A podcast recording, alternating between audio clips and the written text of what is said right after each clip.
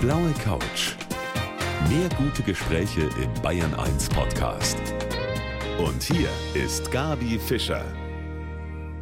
Schönen guten Abend. Ich grüße Sie zu unserem Talk zwischen sieben und acht. Und ich kann Ihnen versprechen, heute wird es wirklich ein sehr, sehr ernstes Gespräch. Denn mein Gast, das ist der Jäger des verlorenen Satzes. Das ist natürlich eine ernste Sache.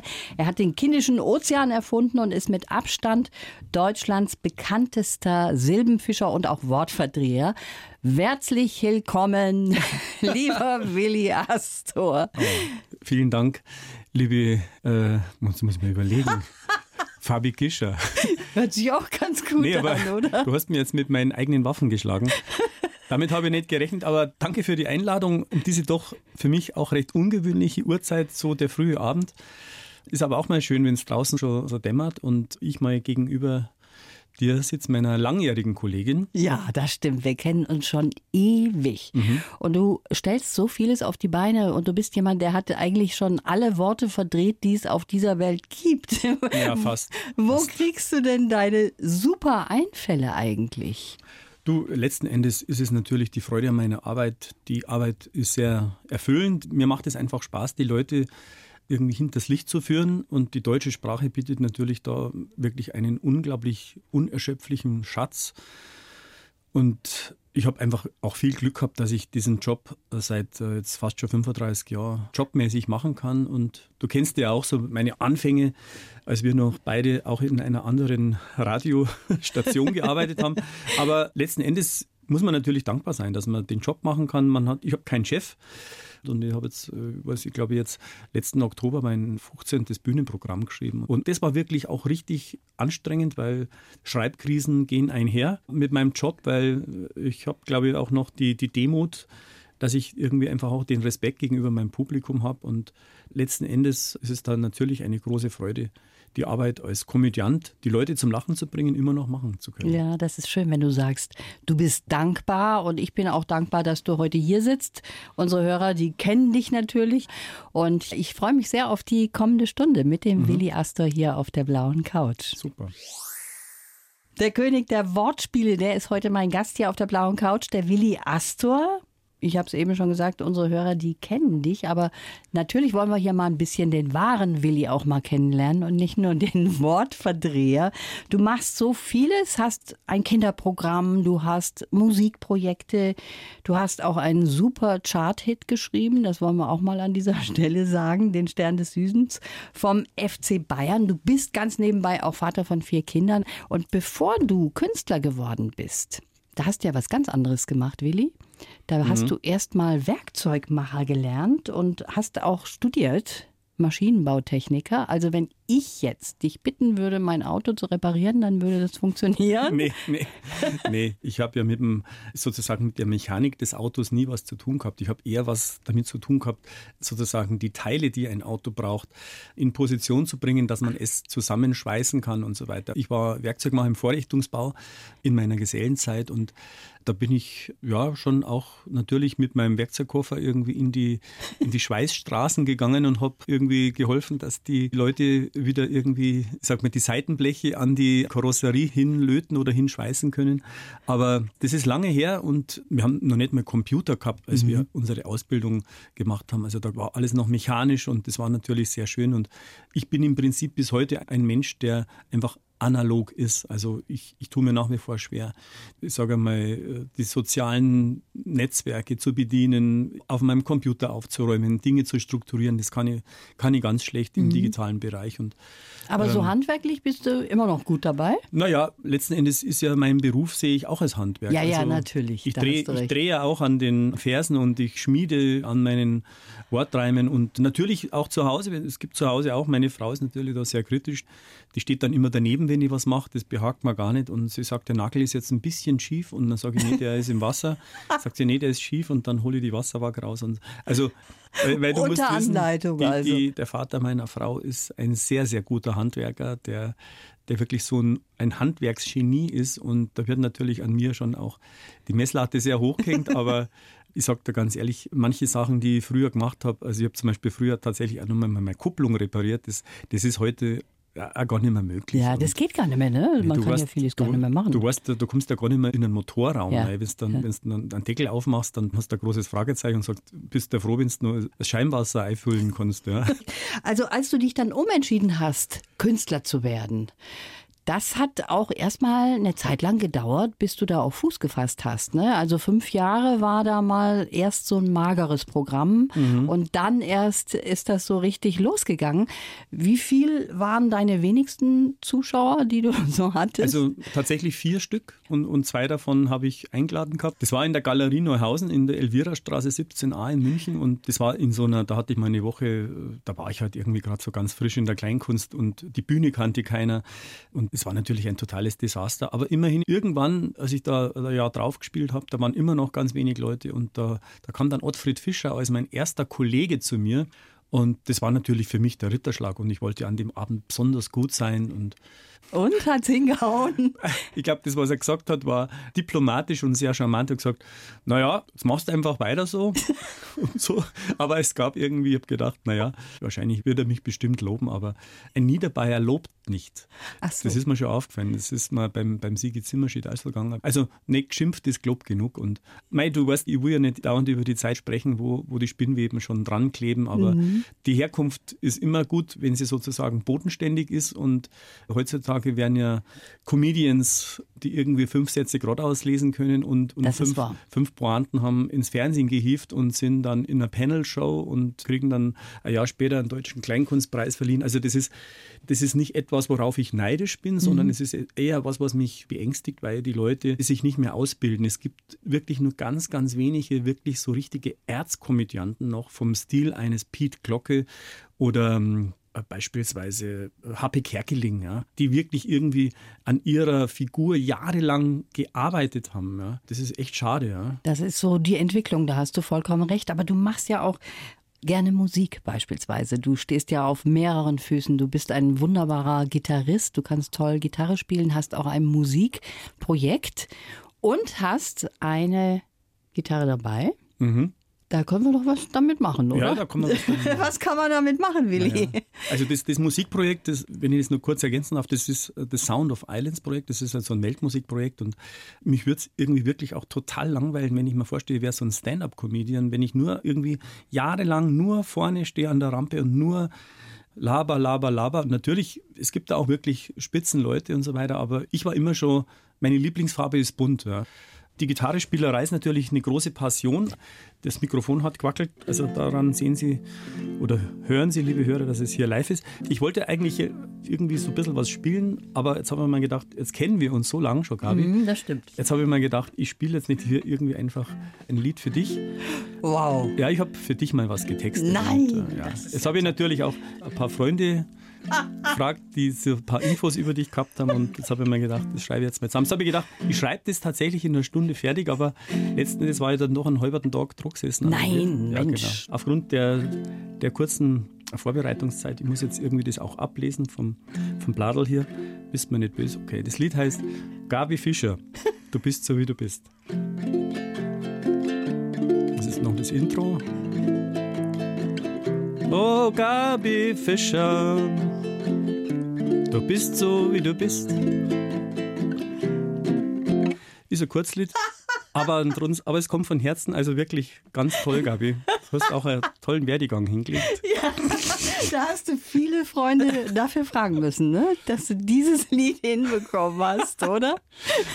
Du, sag ja, man darf die Leute nicht lobhudeln. Ja. Da hast du vollkommen recht. Also mein Herz geht auf, das hast du sehr schön Immerhin hast du schon gemacht. gelacht. Ja. Und wie du jetzt so wunderbar da in deinen Computer geschaut hast, ich dachte, da kommt jetzt wer weiß was und da kommt diese Sag ja, eine man Zeile. muss, man muss irgendwie einmal am Tag einen Schabernack machen und auch mal jemand auf die Schippe nehmen, weil die Leute sind so ernst draußen in der Welt.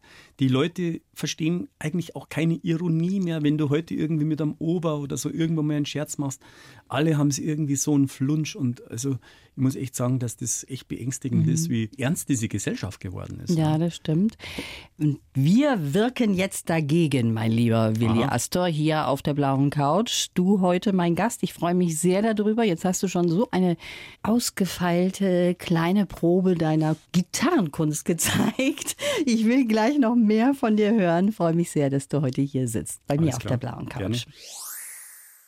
Was du mir noch nie verraten hast, Willi Astor hier bei mir auf der blauen Couch, jemand, der eben nicht nur ein Meister des Wortspiels ist, sondern der auch ein sehr, sehr guter Musiker ist, wie er eben auch gezeigt hat an einem kleinen Beispiel. Jetzt werde ich schon wieder rot. Willi, du hast wahnsinnig viele Gitarren. Letztes Mal hast du mir nicht verraten wollen, wie viele das sind. Jetzt frage ich wieder. Ich werde das so oft fragen, bis ich eine Antwort bekomme. Wie viel hast du? Immer eine zu wenig. ich sage immer, Gitarren sind Rudeltiere und ich gebe ja natürlich immer wieder Gitarren her und ich verschenke auch manchmal Gitarren, wenn ich irgendwie das Gefühl habe, das ist da an einem guten Platz. Also ja, ja klar, ich habe auch vor ein paar Jahren äh, mal 30 Gitarren versteigert für einen guten Zweck, für Münchner, die in Not sind und so weiter. Und ich habe natürlich immer noch zu viele getan, aber letzten Endes äh, viel weniger als noch bei unserem letzten Gespräch. Ich werde jetzt immer noch, keine Zahl. immer noch ausmisten. Nee, weil da posaunt man sowas nicht raus, weil ich weiß ganz ehrlich, das sind für mich ja auch Seelen, die bringe ich in Schwingung und sie mich. Deswegen ist das für mich nicht ein quantitatives Ding. Ich weiß bis heute noch, mit welcher Gitarre ich was für Nummern gespielt habe. Und ich habe natürlich so meine Lieblinge, aber letzten Endes sind es einfach tatsächlich einfach Familienmitglieder. Ja? ja, du hast dich jetzt da wunderbar wieder drumherum gemogelt um diese Antwort. Perfekt hast du das gemacht. Und aktuell bist du auch auf Tournee wieder als äh, Jäger des verlorenen Satzes mhm. mit dem neuen Programm für Wortgeschrittene. Jetzt am kommenden Freitag spiele ich in Gunzenhausen, das ist da so Richtung Nürnberg zum Beispiel. Mhm. Und dann spiele ich nächste Woche von von Dienstag bis Samstag auch wieder und zwar das erste Mal auch seit längerer Zeit mal wieder im Ausland und zwar in Österreich. Im ganz weiten Ausland, genau. Nee, aber die, die Ösis, ich muss sagen, echt, das ist ein ganz wunderbarer Platz, um als Bayer zu spielen. Man, als Bayer giltst du ja nicht als Piefke, in Österreich, da bist du sozusagen willkommen, mhm. aber ein Schwabe, der braucht da schon gar nicht mehr auflaufen. Da sind die Österreicher echt ganz knallhart. Also die haben eine riesige Comedy-Szene, ja, und die Bayern sind da noch geduldet. Aber wie gesagt, die Tour ist mir wichtig. Ich bin gern auf Tour und den Kindischen Ozean, das ist ja sozusagen jetzt auch wieder ein neues Baby, das da mit dabei ist. Und darüber sprechen wir auch gleich. Sehr und schön. noch ganz kurz, deine Tourdaten, die kann man natürlich bei dir auch finden mhm. auf deiner Homepage. Da möchte man ja auch mal wissen, wann ist denn der Willi wo. Jetzt habe ich hier was ganz Besonderes für dich. Einen schönen Lebenslauf. Mhm. Und ich würde mal sagen, das ist auch gar nicht so einfach. Mal sehen, ob du das vorlesen kannst, ohne Worte zu verdrehen. Zusammengeschrieben von meiner Kollegin und Redakteurin Katrin Kellermann. Ein Lebenslauf über dich. Ich heiße Willi Astor und habe den schönsten Beruf der Welt. Ich brauche mehrere Verkleidungen als Comedian, Komponist und Liedermacher oder Kinderprogrammerfinder. Als Wortakrobat liefere ich Humor direkt vom Erzeuger. Sinnlose Geschichten mit Tiefgang sind mein Markenzeichen. Dass ich heute von meinem Beruf leben kann, ist ein Sechser im Lotto. Deshalb will ich jeden Tag dankbar sein und die schönen Augenblicke mit meiner Familie genießen. Wir alle sollten unser inneres Kind wiederbeleben, denn dann könnte die Welt ein besserer Ort sein. Denn mein Motto heißt, Albernheit verhindert den Ernst der Lage. Ja, das kann ich natürlich voll und ganz unterschreiben. Ich würde sogar noch zu dem letzten Satz hinzufügen, es ist wichtig, dem Wahnsinn in dieser Welt eine gehörige Portion Unsinn entgegenzusetzen, weil äh, sonst hältst du es eigentlich auch nicht aus. Mhm. Weil wenn man so die Augen aufmacht, was draußen los ist, dann sind wir alle noch hier auf der Insel der Glückseligkeit. Auch wenn ich natürlich sehr, sehr happy bin, dass ich irgendwie 100 Mal im Jahr die Leute um 11 Uhr abends glücklich aus dem Foyer schlendern sehe, weil ich sie happy gemacht habe. Und trotzdem gibt es einfach auch noch die andere Welt. Ja, und da muss man schon froh sein, wenn man so einen Beruf hat. Ja. ja. wenn man so ein bisschen die Menschen auch entführen kann und auch mal ganz albern sein kann, ja. ne? wo man einfach loslassen kann und kann gerade raus loslachen. Weißt, das ist das Schöne. Ja, weißt die Leute die haben ja einfach auch irgendwie Probleme. Die, haben auch, die bringen ihr Sorgenpaket mit und da ist es schon schön, wenn man sie einfach mal für drei Stunden einhüllt in einen Kokon, wo man einfach mal sagt, hier ist es gut, hier kann da nichts passieren, hier kannst du lachen, hier kannst du mal wieder der sein, der du bist und mal wieder befreit auflachen. Mhm. Und deswegen ist es tatsächlich für mich der schönste Beruf der Welt. Das ist toll, dass du da angekommen bist. Jetzt bist du ja auch Familienpapa, du hast drei Söhne. Und was bist du für ein Papa? Das habe ich mir mal versucht vorzustellen. Bist du einer, der immer lustig ist? Kannst du auch mal sehr böse werden? Kannst du streng sein? Wie läuft das im Hause Astor ab? Also ich bin ein sehr milder und sehr sanfter Vater und bei mir dürfen die Kinder ungleich mehr als bei meiner Frau. Das Einzige, wo ich wirklich total manchmal an die, also kurz vorm Durchdrehen bin, ist, ist abends im Bad. Meine Kinder sind noch sehr klein und die sind zwei, fünf und acht. Und wenn die geballt im Bad sind, abends zwischen sieben und halb acht, da muss ich sagen, da, da kommt natürlich dann auch noch mal einiges raus. Im Bad ist es hallig wegen den Kacheln und und es ist dann wie, wirklich wie in so einem kleinen Irrenhaus dann teilweise. Und da schreie ich schon auch mal rum. Ja, da dann, kannst du richtig böse werden. Da kann ich richtig sauer und böse werden. Da schmeiße ich dann auch irgendwie mal mindestens mal einen raus. Und dann ist natürlich noch mehr Rauch im, im, im Schornstein. Nee, aber ansonsten ist es natürlich was Wunderbares. Wenn meine Kinder wissen natürlich auch, dass ich für, für einen Schabernack extrem mhm. zu haben bin. Und mit mir kann man halt einfach auch noch irgendwie so sowas machen, was anstellen. Und ich spiele gern mit meinen Kindern, Fußball natürlich sehr gern. Und ansonsten bauen wir Zeug, was es halt einfach heutzutage so gibt, ja, oder gegeben hat, auch damals. Lego gibt es ja immer noch. Ja, aber die sind natürlich auch eine Herausforderung, ne? Ja, also da muss man schon mithalten, die ja. halten einen schon ganz schön auf Trab. Ja, dann, das, ne? ist, das, ist eine, das ist eine, wie sagt man auf Bayerisch, eine Challenge. Und da irgendwie natürlich auch so die Balance zu halten, wenn man gerade irgendwie vielleicht auch mal von fünf, sechs Tage auf Tour war, nach Hause kommt, der, der Koffer ist noch unausgepackt da mhm. und dann, dann ist er einfach morgens um sechs, sieben gleich Tohu Wabohu, da muss man einfach sagen, entweder hinein ins Getümmel oder ich ziehe mir die Decke nur über den Kopf. Aber mir macht es wirklich auch total viel Spaß, weil ich habe wirklich auch super, super Söhne. Ich habe auch eine ganz wunderbare Tochter, die ist schon 24, die ist Schauspielerin. Anuschka Tochtermann heißt die übrigens. Da kann ich schon stolz sein auf, ja. auf das, was ich da so fabriziert habe. Und du hast eben schon angedeutet, du hast auch ein neues Kinderprogramm gemacht. Da wollen wir mhm. auch gleich drüber weitersprechen. Endlich, endlich. Endlich, da wartest du schon drauf. Der Willi Aster bei mir hier auf der blauen Couch. Willi, man hat ja viele Träume als Jugendlicher. Und einer deiner Träume war unter anderem auch Profifußballer zu werden. Da war der Günther Netzer so ein bisschen auch maßgeblich dafür. Vielleicht, weil er schöne lange Haare gehabt hat. Ich weiß nee, nicht. Weil er, weil er geiler Fußballer Weil er war, geil gespielt hat. Das natürlich auch. Und du hast was geschafft, was viele total toll finden. Du hast die Hymne für den FC Bayern geschrieben. Da hat der Stefan Lehmann dir so ein bisschen auch weitergeholfen, hat dich vorgestellt dem Uli Hoeneß und der hat sofort gesagt, ja, das wird's. Ja, es war tatsächlich so, dass ich die Komposition fertig hatte und dann bin ich mit dem Stefan, das weiß ich noch, in eine kleine Sprecherkabine gegangen, habe ihm das vorgespielt und er gesagt, pass auf, das ziehen wir durch, da machen wir jetzt den Text miteinander. Dann sind wir zum Schuhweg rausgefahren nach Waging am See und dann haben wir uns da am Abend schon mal irgendwie so die eine oder andere Textzeile mitgeschrieben auf eine Papierserviette und am nächsten Tag war der Stern betextet. Und dann sind wir in ein Studio gegangen, haben wir ein Layout aufgenommen und damit sind wir dann auch wieder relativ zeitnah. Da hat der Lehmann damals noch so ein Kleinkraftrad gehabt, so ein Muckig. Da bin ich hinten drauf, zwei Helme drauf, selber in der Straße. Uli Hoeneß und dann hat er sich das angehört und nach drei Minuten hat er auf den Tisch gehauen und hat gesagt, das machen wir. 21 Jahre ist das jetzt. 21 Jahre und so erfolgreich und jeder kennt es. Der Stern geht schon um die Welt, weil der FC Bayern ja wirklich auch weltweit Fans hat in Amerika, in China und selbst Lang Lang hat schon eine äh, Klavierinterpretation vom Stern gemacht. Und äh, liebe Hörer, glauben Sie bitte jetzt aber bitte nicht, dass ich jetzt irgendwie hier GEMA-Millionär bin. Äh, das hält sich schon absolut in Grenzen. Es ist tatsächlich aber eine Geschichte, wo man sagt, das kann man sich ans Revers heften, ohne dass man sich dafür schämen muss. Immerhin kann man sagen, nicht so verkehrt, oder? Das kann man wohl sagen. Du kannst ja noch anderes ans Revers heften und darüber wollen wir gleich noch sprechen. Wir haben noch eine halbe Stunde hier auf der blauen Couch. Der König der Wortspiele sitzt heute bei mir hier auf der blauen Couch, der Willi Astor. Und was die meisten Eltern und auch Großeltern wissen, der Mann hat ein wunderbares Programm für Kinder auch schon gemacht, Kindischer Ozean. Mhm. Und das ist eigentlich fast so ein Standardrepertoire im Kinderzimmer mittlerweile, ne? Das wäre schön, aber es hat sich tatsächlich vor fünf Jahren kam das erste Album raus und es hat sich dann irgendwie so jetzt die letzten fünf Jahre tatsächlich vom Geheimtipp zu, zu einem echten Bestandteil in der Kindermusikszene entwickelt und jetzt haben mich vor zwei Jahren schon die Leute angesprochen auf der Straße teilweise, also ja? egal wo ich war in Deutschland, wenn sie mich erkannt haben, gesagt, wir brauchen dringend einen neuen zweiten Teil.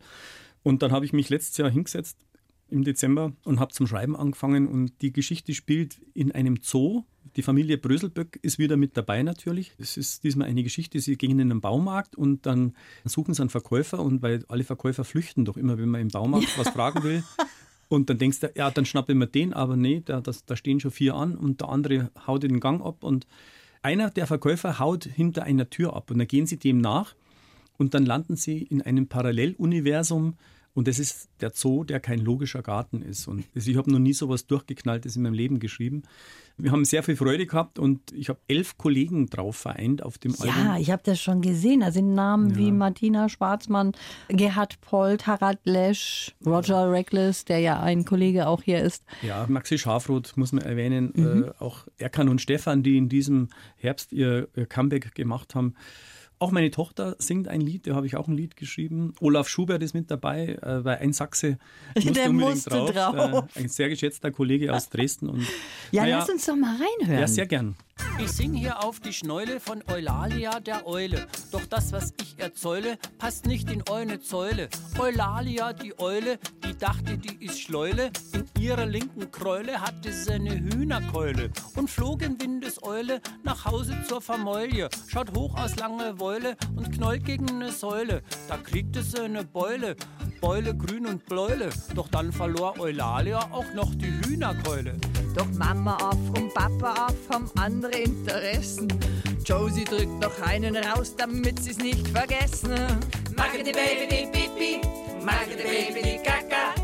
Mama, die Papa, die Mose, die Baby, die Popo, die Sauber, die Maka. Magge die Baby, die Pipi, Magge die Baby, die Kaka. Die Pipi, die Kaka, die Mose, die Sauber, die Maka. Also nicht aufgeben, lieber aufstehen, auch im schwierigen Gelände. Gib niemals auf, steh wieder auf. Steck den Kopf nicht in den Sand, du hast es drauf. Geht mal was schief, gib niemals auf. Aufgegeben wird nur ein Brief. Da, da, da. Man kann sich hier blob, blob. Blob, blob, blob. Ich schon blob. so gut, ich muss der blob. Blob. Ja. Blob und Bloboli zum Schluss. Ja. Also. Von keinem geringeren als, man muss ja irgendwie wirklich sagen, dem, dem bayerischen Loriot Gerhard Polt. Ja. Das war natürlich einfach eine wunderbare Begegnung. Ich bin ihm ja schon sehr verbunden gewesen, dass wir überhaupt irgendwie so viel Zeit miteinander verbracht haben und er bei meinem letzten Bühnenjubiläum mit im Zirkus Krone mitgespielt hat. Naja, und dann habe ich mich halt wieder auf leisen Sohlen angepirscht. Bei seiner Frau Tini.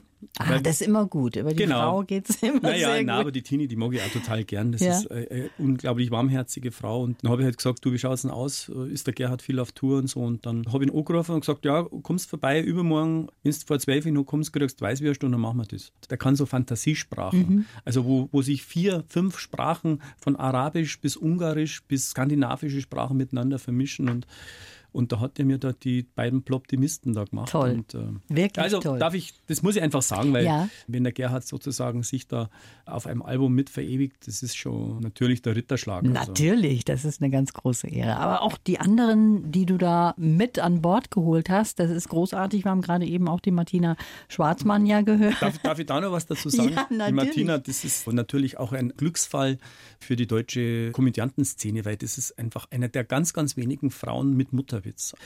Und die kam mit ihrem Baby ins Studio. Und äh, wir haben so viel Spaß gehabt. Und sie hatte auch die Idee zu diesem Lied. Aha. Das heißt Wickel Nadusi.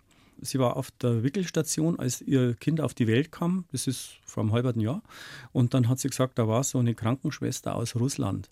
Und die hat immer die Babys, die ganz frisch geschlüpften Babys, dann wickeln müssen erstmal. Und dann hat die zu jedem Baby gesagt, mag die Baby die Bibi? Mag die Baby die Kaka? Und dann hat sie mir das erzählt und habe gesagt, weißt du was, da, die Nummer, die Nummer schreiben wir.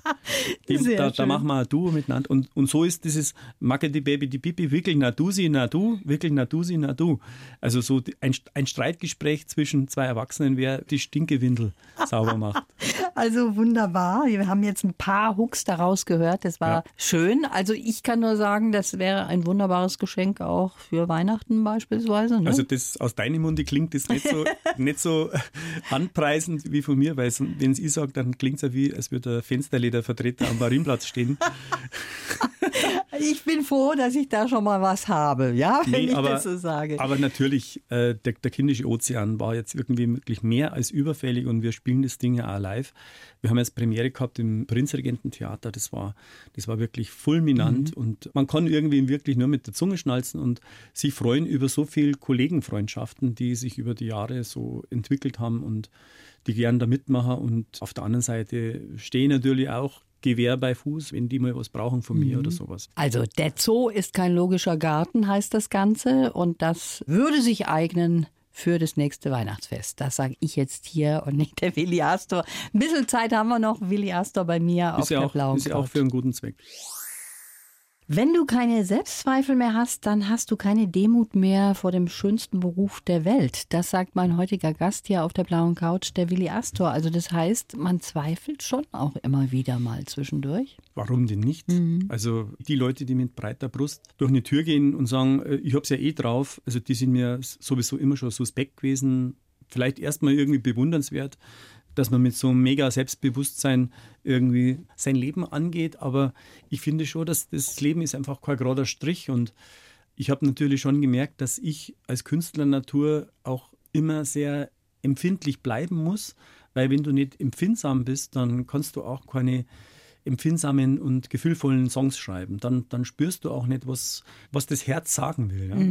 Und deswegen ist man natürlich auch verletzlicher und das macht meinen Job nicht leichter, ja? weil mich natürlich auch mal irgendwie ein Streit mit meiner Frau, da bin ich natürlich auch total verblust und bin, ja, ich konnte es gar nicht lang aushalten. Also Und wenn du Kritik bekommst, wenn irgendjemand in deinem Programm ist und Kritik übt, Ja. ist das was, was dich anfasst oder kannst du das schon so ein bisschen an dir ablaufen lassen? Naja, also ich glaube, so eine ganz dicke Haut legt man sich nie zu. Also ich glaube, ich kenne einfach auch so viele Kollegen, die irgendwie stocksauer sind, wenn sie einen Verriss kriegen. Und Ja.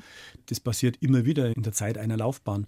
Aber ich finde trotzdem, dass mich Kritiken tatsächlich immer weitergebracht haben als Schulterklopferei. Weil erstens mal kommst du wieder auf die Füße und ich habe ja irgendwie wirklich schon so viele erfolgreiche Programme hinter mir. Ich kriege ja überwiegend irgendwie einfach Applaus. Und da kannst du dich auch dran gewöhnen. Ja, klar. Und deswegen, ich muss mich sozusagen auch selber immer wieder erden und sagen, ist die Nummer, die ich jetzt da schreibe, ist die wirklich gut? Und natürlich kommt die Angst einfach mal dazu, dass dir nichts mehr einfällt. Also jeder, der Künstler werden will, der sollte sich schon mal damit befassen, dass er auch schlaflose Nächte hat, dass er Panikattacken kriegt, dass er schweißgebadet aufwacht und vor einem Publikum steht, das ihn vielleicht auch mal ausbuht oder dass man irgendwie ganz wütende Briefe kriegt und so. Also das gehört einfach auch mit dazu, aber generell sollte man schon irgendwie überwiegend ein glücklicher Künstler sein und das ist mir irgendwie schon bis jetzt mal ganz gut gelungen. Das ist dir ganz gut gelungen. Ich möchte noch über eine Geschichte sprechen, weil du gesagt hast, du bist auch ein sehr empfindsamer Mensch.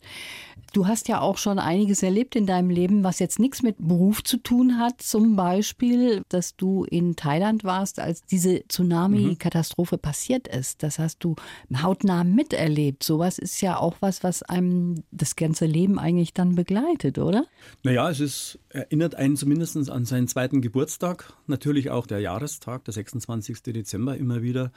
Ganz klar. Aber da kann ich nur sagen, da hat einfach irgendwas gewollt, dass es mich noch länger gibt. Weil wenn ich damals nicht diesen Bootsausflug gemacht hätte, da zum Schnorcheln raus wäre, deswegen habe ich das überlebt dann. Also du warst unterwegs. Ich war unterwegs, ich bin sozusagen auf dem Wasser gewesen, als die Welle unter uns durch ist. Dieser, dieses gewaltige Meeresbeben.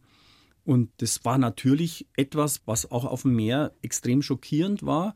Aber diese Welle hat sich ja sozusagen unterirdisch ja aufgebaut. Und ich habe das Glück gehabt, dass ich einfach vielleicht 15, 20 Kilometer auf dem Meer war und nicht in meinem Hotel am Strand morgens um 10 oder wann das ungefähr war. Und da kann ich nur sagen, danke, liebes Universum. Meine du hast Tochter- das auch gar nicht gespürt, dass da unter dir schon was gebrodelt Doch, hat. doch, ich sondern- habe gespürt, es waren riesige Verwebungen im Meer. Ich konnte auch nicht mehr dahin schnorcheln, wo ich hin wollte. Mich hat es aufs offene Meer rausgetrieben mit meiner Freundin damals. Und ich hatte natürlich auch sowas ähnliches wie Todesangst, weil die Wellen wurden natürlich extrem hoch. Und das Boot, das uns da sozusagen zum Schnorcheln rausgelassen hat, das fuhr um die Insel rum und hat uns erstmal gar nicht mehr gefunden. Das hat eine Zeit lang gedauert, da waren wir eine halbe Stunde wirklich lost. Wir wurden immer weiter von der Insel weggetrieben aufs offene Meer. Und das war schon sehr spooky. War nicht schön, aber letzten Endes war das natürlich noch das harmloseste, was uns da passiert ist. Also ich erspare jetzt dann natürlich auch die restlichen Details, weil das war natürlich ein Drama für viele, viele tausende Familien. Auch der Rückflug war wirklich grausam, weil so viele Menschen mit dieser Sondermaschine, mit der wir da zurückgeflogen sind, auch nur noch zur Hälfte zurückfliegen konnten weil ihre Familienangehörigen oder Kinder einfach gestorben sind oder einfach nicht mehr auffindbar waren, erstmal im ersten Moment. Also das war eigentlich, ich sage mal, ein Krieg der Natur. Und das ist halt einfach auch der Moment, wo du als Mensch wirklich geworfen bist und sagst, Glück gehabt. Ja. Ja. Du feierst also den zweiten Geburtstag. Das bleibt natürlich immer im Kopf drin und ich war dabei, aber es ist alles gut gegangen und bin wieder gesund nach Hause gekommen. Auf jeden Fall ist das auch was, was einen selber prägt, auch fürs Leben. Ne? Da ist man vielleicht auch viel dankbarer für das, was man hat, wenn man sowas übersteht. Ich weiß nicht, ich glaube, man muss ja nur jeden Tag die Zeitung aufschlagen. Man muss nicht irgendwie sowas Krasses erlebt haben. Man muss ja irgendwie nur mal heute wieder die Zeitung aufschlagen. Überall sind schwerste Unfälle. Es ist ein Leid auf der Welt. Es ist eine Ungerechtigkeit. Ich frage mich irgendwie wirklich, warum sterben denn eigentlich die Deppen nicht aus? ne? Also es gibt so viel und jeden Tag kommen wieder drei neue dazu. Da kann man wirklich nur dankbar sein, dass man, ich sage mal, in einem kleineren Kosmos ist, wo man sagt, man kann sich nur aussuchen, mit welchen Leuten man zu tun haben will. Aber die Weltpolitik beispielsweise, die kann man sich halt leider nicht aussuchen. Da hast du recht. Es gibt genügend Gründe, auf dem Boden zu bleiben, wenn es einem so gut geht wie uns. Genau. Lieber Willi, das war sehr schön, dass du hier warst. Ich wünsche dir toi toi toi für dein neues Programm. Alles Gute für dich. Weihnachten wirst du mit deinen Kindern verbringen natürlich. Klar. Unter einem großen Die hoffen, die, hoffen, die Weihnachtsbaum. hoffen, dass ich mir eine Carrera-Bahn kaufe, weil sie wünschen sich eine. Davon weiß meine Frau noch nichts. Dann wünsche ich dir viel Spaß mit der Carrera-Bahn. Ich wünsche dir auch schöne Zeit und liebe Hörer, schön, dass Sie uns zugehört haben. Das ist ein schönes Schlusswort. Die blaue Couch. Der Bayern 1 Talk als Podcast. Natürlich auch im Radio. Montag bis Donnerstag ab 19 Uhr.